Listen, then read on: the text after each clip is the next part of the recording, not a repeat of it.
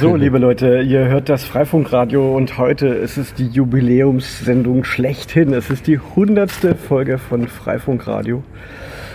Genau, und heute haben wir, wir sitzen hier im Innenhof äh, der Seabase in der Rungestraße in Berlin und wir haben heute den Menschen zu Gast, der uns das ganze Freifunkradio hier eingebrockt hat.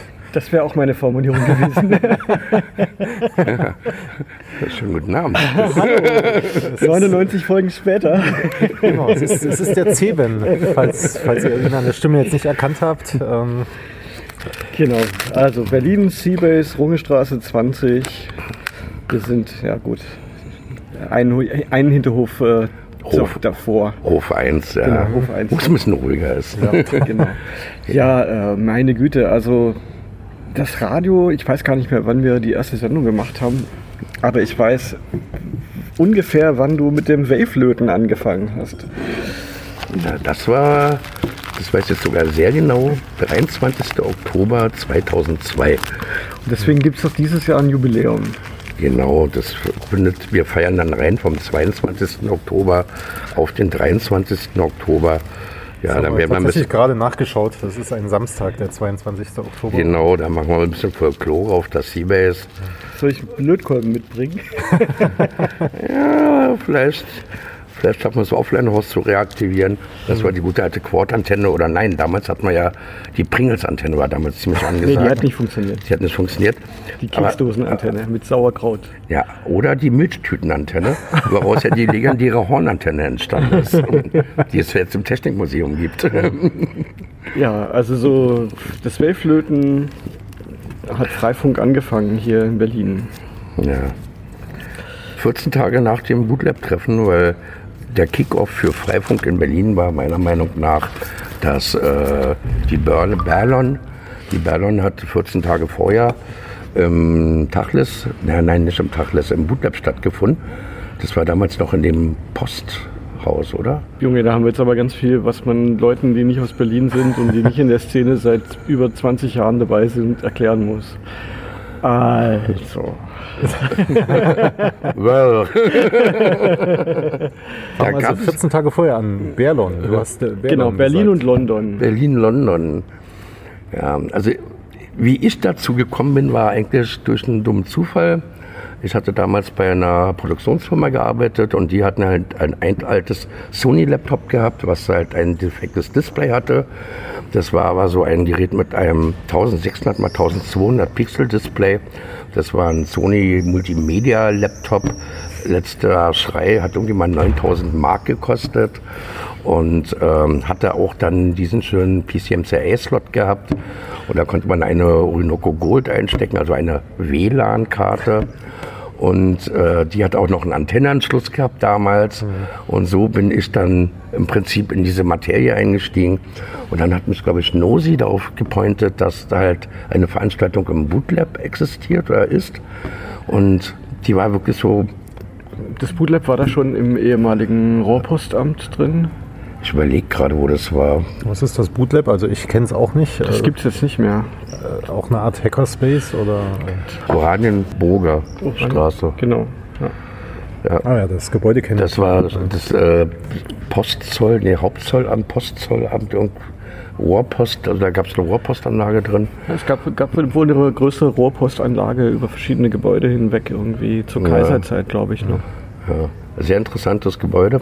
Und das Bootlab, das war halt auch ein, ja, ein Labor gewesen von sehr vielen Künstlern, Medienkünstlern, auch sehr viel Aktivismus und Leute, die halt äh, wissen, also ich will ja niemandem was unterstellen, aber Leute wissen, die wussten halt, wie man irgendwie Gelder akquirieren kann, damit man Projekte machen kann. Und die haben halt so eine kleine Veranstaltung gemacht und da waren dann halt Aktivisten aus London da gewesen Adam Burns, äh, äh, Steven, ähm, ach, wie heißen sie alle? James Stevens. James Stevens, genau. Ja, und ähm, unter anderem auch ein Typ, der hieß Jürgen Neumann. ein Berliner. Ein Berliner. Und da habe ich auch Offline-Host kennengelernt und ein paar andere Menschen.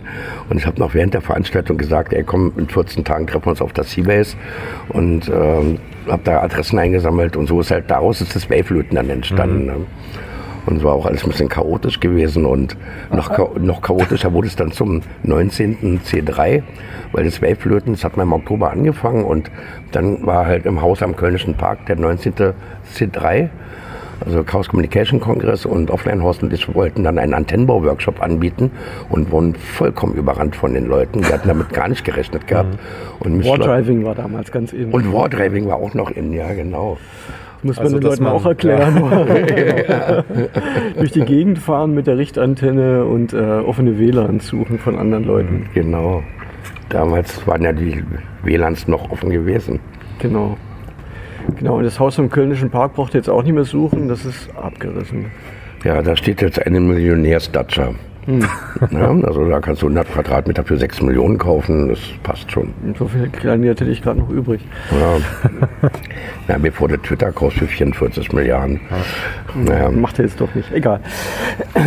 Naja, und dann ging es halt weiter. 2003 äh, hatten wir dann auch schon die erste Freifunk Summer Convention gehabt auf der genau, Seabase. Genau, aber Bayflöten, so die Idee war, äh, Kulturstätten durch ein eigenes Netzwerk miteinander zu vernetzen, oder? Genau, das war so der Grundgedanke gewesen, dieser Berlin-Backboden-Gedanke, dass man halt äh, Kulturstätten miteinander vernetzt. Damals hatten wir dann probiert äh, vom Neuen Deutschland, das ist am, Gott, wie heißt denn die Straße? egal, ist ein Gebäude in Berlin, vom Neuen Deutschland über die Boucherstraße. Nein, Boucherstraße war unser Ablink. Dann haben wir einen Knoten auf dem Neuen Deutschland aufgebaut. Neues Deutschland, Seabase, Seabase, Haus des Lehrers, Haus des Lehrers, Tachles. Und das war so dann die Urkeimzelle vom sogenannten Berlin Backbone, den wir dann ganz offiziell 2003 oder 2004 eingeweiht hatten. Das waren auch noch die Zeiten, wo man nicht an jeder Stelle einen DSL-Anschluss in Berlin bekommen hat. Richtig, das war eigentlich der Hauptmotor äh, für Waveflöten und für Freifunk. Unser Motor war halt ähm, Demokratisierung der Netzwerke und der ganze Fu. War für damals waren, war halt der Anspruch, wir wollen halt DSL dahin bringen, wo Opal-Ghettos sind. Also mhm. Opal war eine Anschlusstechnik, eine Glasfaseranschlusstechnik. Die wurde in Berlin verbuddelt und ähm, dann haben sich Siemens und eine andere Firma überworfen. Und dann lag das Zeug in der Erde und keiner hatte die Geräte dafür gehabt. Und so, so waren dann einige Bezirke in Berlin abgehängt vom DSL-Netz. Mhm. Da wurde halt kein Kupfer verbuddelt, sondern tote Glasfaser. Ne? Und da war halt der Friedesheim stark von betroffen, einige Teile Kreuzbergs und auch andere Bezirke in Berlin. Was uns natürlich auch den Vorteil gebracht hat, dass das die Bezirke waren, wo halt sehr viele Studenten hingezogen sind und uns dadurch auch Leute äh, zugespielt hat sozusagen, die halt im studentischen Umfeld dann angefangen haben, äh, mit Freifunk zu arbeiten, Freifunk weiterzuentwickeln. Ich meine, wenn man heutzutage schaut, denn die History, äh, wir sind glaube ich seit x Jahren bei Google Summer of Code dabei. Ich weiß nicht, wie viele Dissertationen geschrieben wurden über Freifunk, mit Freifunk, über Freifunk.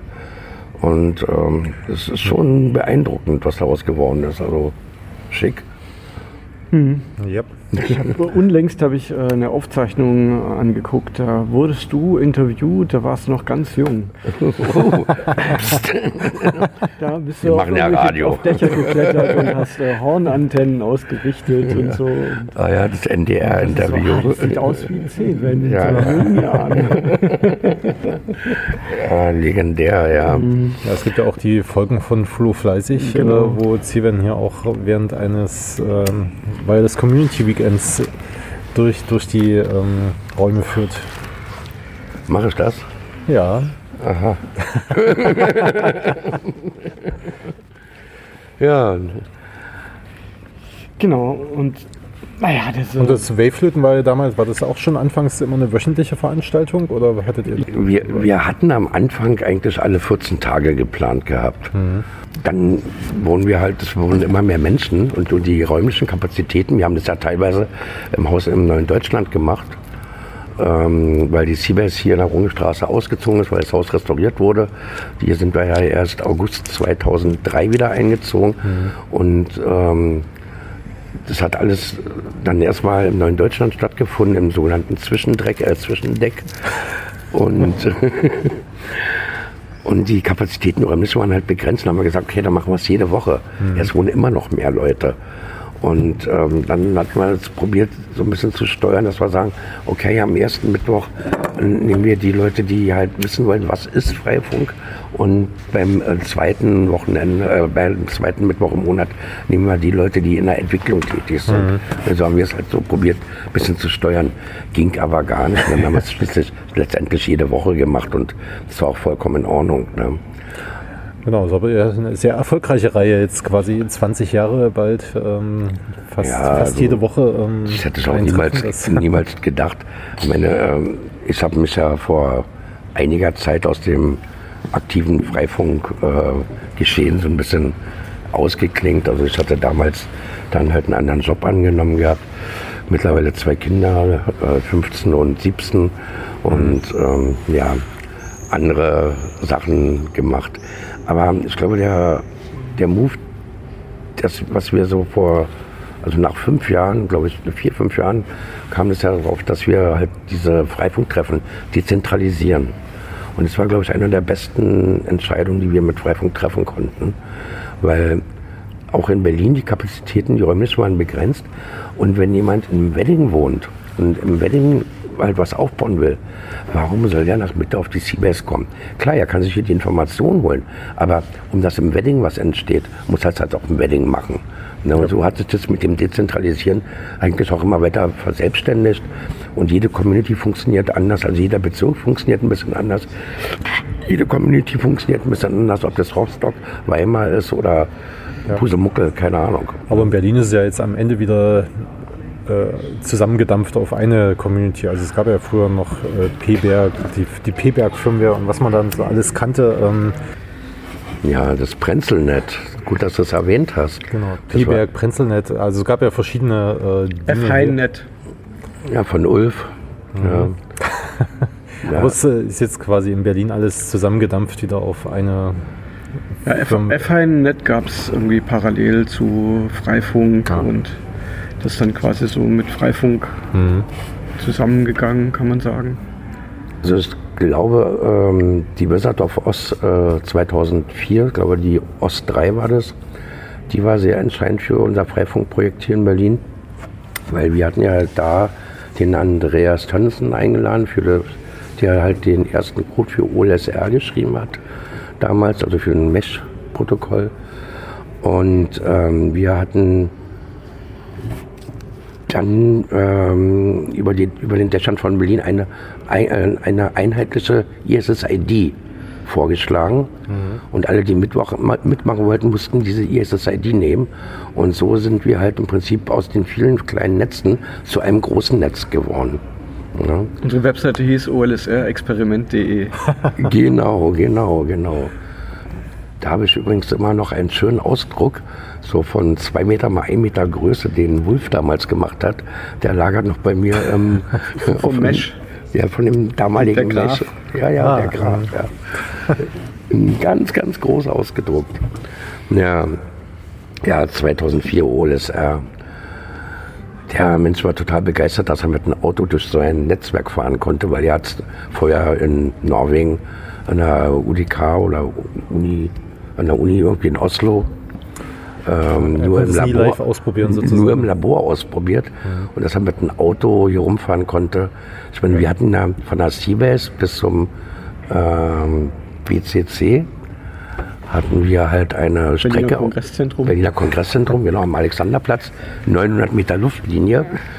Und damals gab es dieses ganze Alexa-Gehumse nicht, da war ein riesiger Parkplatz gewesen. Und wir hatten halt ein Motorrad und ein Auto hingestellt, wo halt dann ein Not lief, damit wir von der Seabase äh, pingerweise bis zum BCC durchlaufen konnten. Also sehr viel mehr als Pings hat man damals noch nicht durchbekommen durch das Netzwerk. Ähm, wir da sind war halt noch Arbeit an dem OLSR-Protokoll zu verrichten, genau. ja, ja. Ja, ich glaube, glaub, die Details haben wir schon mal in einer anderen Folge auch schon, beleuchtet. Ja, ja, ähm, ja die, die, die, lustigen Sachen, was passiert, wenn zwei OLS, wenn ein OSR-Netz sich splittet, zwei nicht mehr und dann wieder zusammenkommen. Mhm. Was passiert mit den ISSIDs und mit den Network äh, Macs und ja, war lustig gewesen. Aber wir haben viel gelernt damals aus dieser Zeit. Das waren Grundlagen, ne? Das hat sehr viel Spaß gemacht. Oh ja. Und wir haben sehr viel Dächer kennengelernt. Mhm. Ja, ich habe ja damals 2006 in Weimar angefangen mit Freifunk und ich habe durch Freifunk die ganzen Straßen, ich bin da frisch hingezogen, aber ich konnte relativ schnell äh, die Straßen äh, auswendig, weil ich halt wusste, ah, da steht ein Knoten, da steht ein Knoten und äh, die sehen sich so, also muss das nah beieinander liegen und äh, das hat mir da geholfen, echt die, den, den Stadtplan kennenzulernen. Ja. ja, und dann kam ja auch irgendwann die MABB, Medienanstalt Berlin-Brandenburg ins Spiel, die uns ja im Prinzip, deswegen sitzen wir jetzt hier, das freie Radio sozusagen ermöglicht hat. Mhm. Und da ist ja der T schuld, der Jan Minangaba, weil er hatte nämlich, glaube ich, mit Schreibmaschine, mit Johannes vom Bootlab, Collaboradio irgendwie aus der Taufe gehoben oder war damit bei und hat auch ein Freifunkradio unter anderem vorgeschlagen. Mhm. Hat mich gefragt, ob wir sowas machen. Ich meinte natürlich, ja, machen wir. Habe Elektra gefragt, ey, Bock auf Radio. und Elektra hat nee, ja gesagt. Also, du hast mir gesagt, ich habe da einen Sendeplatz für Freifunk reserviert. okay. ja. Ich habe hab ja vorher schon hier freies Radio gemacht. Genau, deswegen warst du mir auch sofort eingefallen. Mhm. Ja, und jetzt haben wir endlich Zeben in die, nach 100 Sendungen das erste Mal ins Freifunkradio die 100. Sendung und der Zeben ist jetzt dabei. Die Anfänge, ja. Ja, die Anfänge. Ähm, es gab hier in Berlin gab es ja mal äh, Radio 100, den, den freien Sender. Den gab es in lange Zeit, gab es dann nichts mehr. Und dann gab es so Anfang der Nullerjahre gab es wieder so die Bestrebungen, wieder freies Radio zu haben. Und da war ich dann erst bei so Veranstaltungsfrequenzen dabei, die so für eine beschränkte Zeit gesendet haben. Ja, und seit einer Weile gibt es halt gibt es ein freies Radio in Berlin und Collaboratio ist halt eine der Gruppen, die hier Radio machen und da senden wir halt. Ja. Ja. Genau, jeden äh, zweiten Dienstag im Monat senden wir dann eine halbe Stunde. Genau, von, von 8 bis halb neun. Ja. Und ich mache dann eine Sendung von 9 bis um 11 zusammen mit Johannes. Genau, ja, und, da, und jeden Sendeplatz hast du mir quasi eingebrockt. Und ich habe bis auf alle Sendungen, bis auf eine Sendung war ich glaube ich bei allen dabei oder bis auf zwei. Naja. Also bei der 102. ist es dann meine 100. glaube ich. genau, am Anfang habt ihr, also wir haben ja bis, bis vor Corona haben wir ja sehr häufig aus dem Studio aufgenommen. Äh, ganz am Anfang habt ihr das auch im Studio live gemacht oder habt ihr mhm, da auch schon mit Voraufzeichnung oder ging das damals noch gar nicht, weiß ich nicht. Immer aus der Raumfahrtagentur, mhm. aus der Gerichtsstraße. Genau, aus dem Schwimmbad noch damals. Zuerst im Schwimmbad, genau. Ja, aus der so Sauna, nee, aus, der, aus dem Solarium war das gewesen. Ich glaube, aus der, genau, aus der Solar Solariumkabine. Ja, ich erinnere mich, ich war immer da gewesen für eine andere Sendung, die Makro gemacht hat das Hyperbandrauschen. Genau, die, ist ja auch eine Seabase-Geschichte, die auf. Äh, ja, ich glaube von 10 bis 11. Da läuft, ja, ja, genau. Ne? Die jetzt der Ajuvo dankenswerterweise macht. Hyperbandrauschen. Neues von der Raumstation. Sehr zu empfehlen. Eigenwerbung stinkt. naja, wir promoten ja nur die positiven. ja, ja, das sagen sie alle. Ja, na, wo geht die Reise hin? Du hast gerade angesprochen, dir gehen langsam für Freifunk die Themen aus. Ähm, ich habe ich hab im Augenblick gar keinen Überblick, was bei Freifunk an Inhalten äh, innerhalb der Netze existiert. Also Stichwort äh, Fediverse. Die ganzen, also Active Pub Protokoll und Mastodon Diaspora hatten wir ja auch mal mit rumgespielt und äh, Matrix ist ja jetzt auch äh, mehr oder weniger, kommt ja immer mehr, ich wollte jetzt nicht sagen in Mode, sondern wird immer bekannter. By the way, wir werden Ende August eine Matrix-Veranstaltung auf der Seabase machen. Schon wieder eigentlich. Es häuft sich langsam mit Werbeblöcken hier. Okay, die nächsten zehn Minuten gibt es nur noch Werbeeinschübe. Nein, aber. Äh okay, aber wir haben festgehalten, 22. Oktober 2022, Samstag, wird reingefeiert. Genau. Kannst du dich noch an die legendäre Wir machen ein Fass auf Party erinnern? Das dürfte schwer sein, dass ich es jemals vergesse. da hatten wir ähm, Expected Transmission Count in OLSR reingehackt, als erste Metrik, die besser war als Minimum Hop Count. Und haben dann ein sich selbst kühlendes Fass Bier aufgemacht. Mit Thomas, ne? Thomas ja. Patik, ja. ja. Ja, also wenn, wenn man jetzt von den Anfängen, Anfängen von Waveflöten redet, da muss man auch mal Cornelius Keller, aka Conny, erwähnen, äh, der ja auch sehr super aktiv war.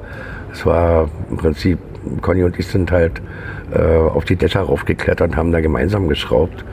Und von Conny hatte ich damals auch sehr viele Konsole gelernt, weil ich halt aus der anderen Welt erstmal kam und aus der Mausschubser-Welt. Ja, aus der Mausschubser-Welt, wo ich ja mittlerweile auch schon wieder fast zurück bin. Weil ich ja weniger Netzwerke mache und mehr Kreativarbeit. Na egal, ist ein anderes Thema. Nein, aber äh, Conny. Sehr dünnes Eis, sei ja, ganz vorsichtig. Ja, ja, ja, ja, ja, ja, ja. Nee, aber genauso Bruno, Bruno Randolph, mhm. Sven Ola Tücke, das sind ja alles Namen, ähm, die damals auch ganz viel für die Community entwickelt haben. Also der Mesh Cube zum Beispiel. Kann sich ja kein Mensch mehr daran erinnern, was das war. Leider war der Mesh Cube etwas spät gekommen, sodass der WRT 54G damals den Mesh Cube mehr oder weniger gekillt hat. Uh, ah, das ist ja ein ganz eigenes Kapitel, der Mesh Cube. Das ist, das ist ja wirklich jetzt Museum. das Steht auch im Technikmuseum in Berlin? Ja, mit Sicherheit. Das war ein Gespräch zwischen mir und, und Bruno, wo wir gesagt haben, wir bräuchten eine dezidierte Hardware, immer diese alten PCs und das Hausdach zu schrauben und dann teure Kabel hochzulegen. Mhm. Man bräuchte was, was klein ist und wo man am besten über PoE oder so mit Strom versorgen kann, was man dann gleich im wasserdichten Gehäuse außen auf dem Gebäude anbauen kann. Und die Idee hat Bruno jemand erzählt und der hatte Geld und meinte, cooles Geschäftskonzept, das, ja. das mache ich. Ja, das Ding hat richtig Rahmen gehabt. Ja, es war aber auch teuer. Es war viel zu teuer, ja, prohibitiv teuer. 300, 400 Euro. Nee, wir hatten da, sie damals für Umme bekommen, die ersten. Ja, zu, zu, als Entwickler, Support. Ja, wir hatten, glaube ich, 20 Stück für die Wizards of Ost 3 bekommen, mhm. wo wir dann halt den OSR-Code von Andreas aus Norwegen haben drauflaufen lassen. Und es waren dann aber auch weiterhin unsere Entwicklerplattformen gewesen, die wir auch wirklich auf die Dächer geschraubt haben. Viele Sachen, die wir damals äh, auch Feedback gegeben haben an Hamburg, also wo der, die Firma G4 gesessen hat, die den Cube halt entwickelt hat, ist dann auch in die Entwicklung eingeflossen. Aber dann kam halt der Settle OpenWrt, äh, nein, OpenWrt da, gab es damals noch nicht, sondern der WRT-Hack. Hm. Und dann gab es billige Hardware. Die Settle-Jungs hatten ja den WRT dann aufgemacht. Und ähm, lustigerweise hat die Firma Linksys dann auch den WRT in einer offenen Version später zur Verfügung gestellt. Der hieß dann GL L wie Linux. Linux. Mhm. Ähm, hat nicht mehr oder weniger gekostet. Nee, da, gibt es eine Anekdote dazu. Erzähl mal. Äh, auf der CeBIT haben wir uns mit dem weiß nicht, deutschen oder europäischen Chef für ein Linksys Marketing unterhalten. Und der hat uns gefragt, warum, warum Linksys so viel von diesen Dingern verkauft. Leute. Okay. Und dann, äh, dann haben sie den Fehler gemacht, dann haben sie die, das RAM und den Flash halbiert und haben dann äh, nicht ein anderes Betriebssystem drauf gemacht, also kein, kein Linux, irgendwie so ein, so ein Embedded OS. Und als dann die Leute gemerkt haben, dass die Geräte nicht mehr mit Freifunk und so weiter funktionieren, haben sie die nicht mehr gekauft. Mhm. Und dann haben sie die, die, die L-Version für Linux auf den Markt gebracht. Also es mhm. war dann die alte Version und äh, die hat sich dann weiterhin verkauft. Die haben die auch ewig im Programm gehabt. Also ich meine, das war 54G Hardware im 2,4 Gigahertz Band. Ja. Und ewig gab es noch diesen Router zum Wucherpreis. Also der war schon völlig überteuert. Aber es hat sich da ja auch, da, damals waren ja die Entwicklungszyklen für Router auch noch deutlich länger. Also wir haben den ja quasi über Jahre äh, benutzt oder ja. äh, und dann neue Hardware rauskam, es hat ja immer ewig gedauert, oder bis ja, mal ja. wirklich ein Nachfolger da war irgendwie. Das der hat sich aber schon entwickelt, weil der, der Chipsatz, also wenn du einen ganz alten aufmachst, da sind glaube ich fünf Chips drin. Mhm. und dann werden es immer weniger. Ah, Also, also so- Sie haben das schon integriert dann alles. Es war dann immer, es war zwar immer der Chipsatz kam immer von Broadcom, Mhm. also aber es wurden halt immer weniger Chips, wurde immer billiger, den zu produzieren. Der Preis ist aber hoch geblieben. Also die Margen sind ja immer höher gestiegen. Die, die ersten WRTs, wenn du sie aufgemacht hattest, da konntest du die WLAN-Karte noch rausnehmen und eine andere reinstecken. Da war halt Ah. ein richtiger Steckplatz. Ja, also das äh, ja lange her. ja, dann der Nachfolger, also äh, eine andere Hardware, die wir dann noch ausprobiert hatten, das war der Asus gewesen, der weiße. WL500G. Genau, der WL500G. Und dann ist Ubiquiti auf dem Markt erschienen und dann hatten wir Ubiquiti-Hardware. Genau. Und wir reden jetzt nur noch von musealen Dingen. Ja. Ja, ja. Genau, dann müssen wir vielleicht nochmal schwenken zu, zu anderen Themen, wie zum Beispiel, ähm, viele von euch kennen den CEWIN ja wahrscheinlich von Veranstaltungen wie dem WCW, ähm, was ja dann 2003 unter einem anderen Namen äh, noch begonnen hat. Das war die Freifunk Summer Convention gewesen, 2003, ähm, September 2003. Eine, ich glaube, die erste große Veranstaltung auf der Seabase nach unserem Rücksturz. Also von 2002 bis 2003 wurde hier das Haus restauriert. Und äh, wir sind im August 2003 wieder auf der Seabase eingezogen sozusagen. Komplett weiß getünchte Räume. Da war noch nichts schwarz, bunt. Und äh, Mitte, Mitte September hatten wir dann wirklich diese Veranstaltung gehabt. Und ja, das war auch sehr interessant. Da hatten, da hatten wir dann auch äh, die, die Dänen nochmal kennengelernt, wo wir in 2004 waren, dann Jutland. Jutland. Ja, 2004 gab es im Prinzip kein, keine Freifunk-Summer Convention in Berlin, sondern in Jutland. 2005 ging es dann nach London. Ähm, da hatten wir es da gehabt.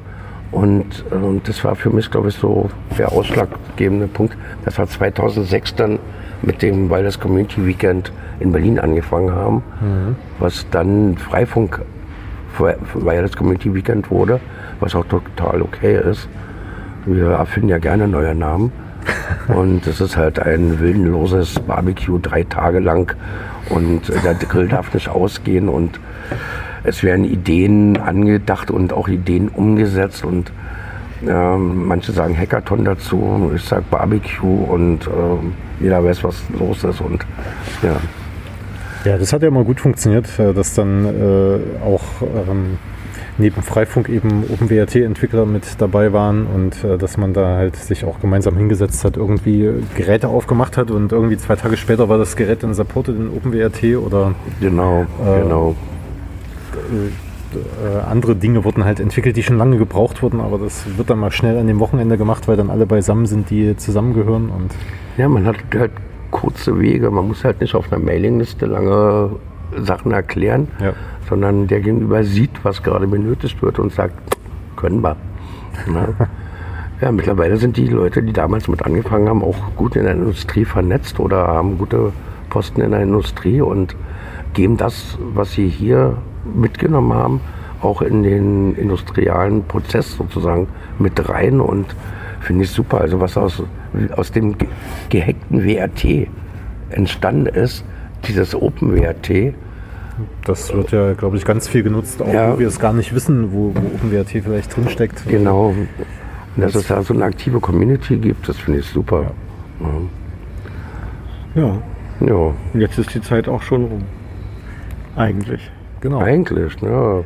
Hat man nicht schon den Werbeblock? Also Wir, können, wir, wir, wir können auch äh, die Radiohörer verabschieden an der Stelle und gehen jetzt zum Extended-Teil über, der dann nur auf radio.freifunk.net äh, zu hören Zu hören ist. ist genau, Premium-Content. Genau, machen schon Premium-Content, Ah, Premium- schon ja. wieder Werbeblock. er kommt einfach mal auf das CBS vorbei und also und ähm, Rungestraße 20. Rungestraße 20 in Berlin, 900 Meter vom Alex entfernt. Ja. S-Bahnhof Janowitzbrücke. ja. Nicht Genau. übers Wasser laufen. Genau. Und wenn ihr am ersten Mittwoch kommt, gegen 8, dann sitzen auch die Freifunkerinnen und Freifunker in der Seabase. Genau. Genau. Die sonst an den anderen Mittwochen An anderen Orten sitzen. ja, Und auch meistens dann da sind. ja, das war's, oder? Genau, das war Das unsere war ja 100. Unsere Sendung. Sendung. Hey, vielen Dank, dass ich mal da, da, dabei sein durfte. Wir, wir, haben wir haben lang darum gekämpft. Ich dachte schon, du würdest heute nicht kommen. Ich dachte, ihr vergesst es. Das muss man feststellen, ich habe doch den Pegel zu gering eingestellt. Das hat ein bisschen übersteuert. Was, äh, müssen wir jetzt doch nochmal noch mal Nee, ja, genau, das war jetzt die Übung. Wir machen es jetzt nochmal. Okay. Tschüss. Tschüss. Tschüss.